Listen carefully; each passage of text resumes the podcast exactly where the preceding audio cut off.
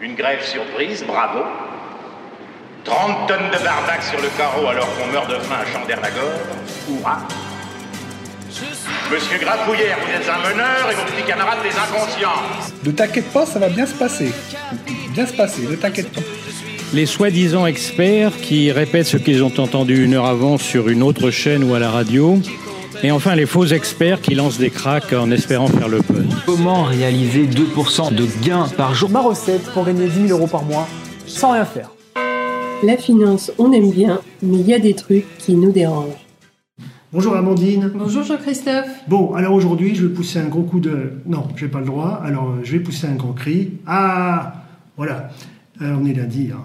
C'est fait. Plus sérieusement, je voulais réagir sur une information parue il y a peu. La société euh, Caséis, Caséis, merci, filiale du Crédit Agricole, vient de référencer un fonds basé sur les crypto-monnaies et son univers éligible dans des contrats d'assurance vie. Alors, euh, chers auditeurs, je ne sais pas pour vous, moi, je n'ai toujours pas compris clairement le fonctionnement des cryptos, de l'univers qui s'y rattache. Mon fils me l'a expliqué, réexpliqué, et ça rentre pas. En revanche, ce qui entre très bien, c'est la chute vertigineuse de ces monnaies et de son univers depuis cet été, puisque ça va euh, arrêter hier de moins 50 jusqu'à moins 99,8% pour certains fonds. Alors Amandine, je te laisse le soin de développer comment on détermine la valeur d'un actif.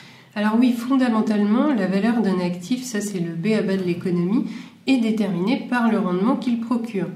Que ce soit un bien immobilier loué ou une action achetée sur les marchés financiers, l'un et l'autre vont soit distribuer un loyer, soit un dividende, et cela permet de donner un prix ou tout du moins une estimation.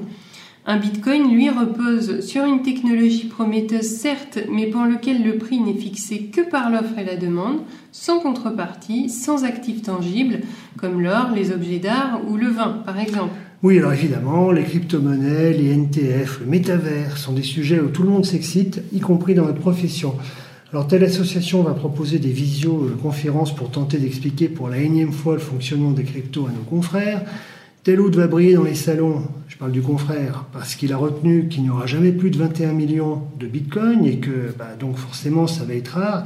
Évidemment, forcément, ce qui est rare est cher. On n'en est plus à un sophisme près. Quant aux assureurs, jamais en retard d'un coup marketing, certains se démarquent en expliquant bah, que ce sont les premiers à référencer ce type de fonds. Or, on sait par expérience que ce type de fonds peut faire perdre l'intégralité de l'investissement à ses clients. Mais l'épargnant le sait-il? Alors quand Madame Michu souhaite souscrire un contrat d'assurance vie, elle le fait pour ce qui est la force de ce contrat, c'est-à-dire un produit lui permettant aussi bien d'assurer sa retraite, de transmettre Mmh. ou de récupérer ce capital pour une dépense quelle qu'elle soit. Oui, et il y a une réalité depuis deux ans qui consiste à imposer à l'assuré un certain pourcentage de support en unité de compte.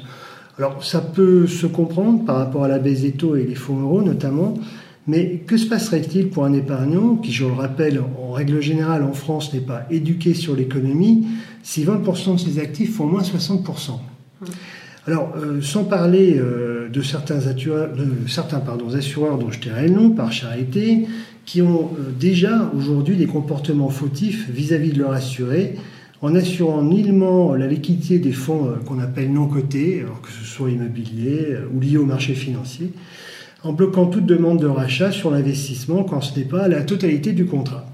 Il faut pourtant rappeler que l'assurance vie moderne, bah, ça a été inventé après la Révolution française dans l'idée d'avoir un produit susceptible de traverser les guerres. Oui, alors à l'époque, vu l'espérance de vie, c'était pas vraiment le problème de la retraite. C'est moins qu'on puisse dire, oui.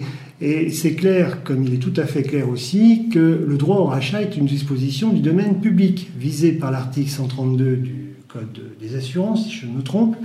Et en fait, en clair, si je veux racheter moi, en tant qu'épargnant mon contrat, la compagnie a deux mois pour me régler, quel que soit l'actif sur lequel repose toute ou partie de mes économies.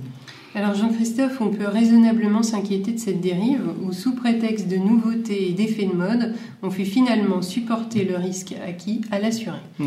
Alors pour le coup, on ne comprend même plus les autorités de tutelle qui donnent des agréments sur des fonds aussi spéculatifs, tout en nous obligeant en tant qu'intermédiaire à faire signer toujours ces 72 pages dont l'objet est d'éclairer l'épargnant, ce qui, entre nous, a plutôt l'effet inverse. hein. Trop d'informations tue l'information, c'est bien connu.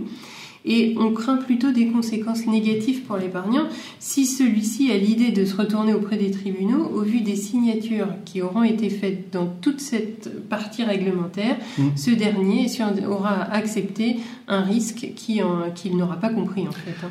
Oui, bah, donc en fait, en, un mot, on est consterné. Euh, les autorités tutelles nous demandent de délivrer une information parfaite et écrite à nos clients, en validant en même temps des fonds dont on sait pertinemment que le risque de perte est maximum. Et quelque part, on assiste à une financiarisation extrême de l'assurance vie, bah, qui risque de porter des préjudices financiers non négligeables et de plus en plus nombreux euh, dans les années à venir, avec en corollaire évidemment une image qui va se dégrader à moyen terme. Euh, et c'est dommage parce que c'est un outil qui reste incontournable dans la gestion de son épargne, la gestion longue de son épargne. Voilà. Eh ben j'ai tout dit. Enfin, on a tout dit. Hein, Merci. Jean-Christophe. Merci Amandine. Et puis c'est l'été. À bientôt.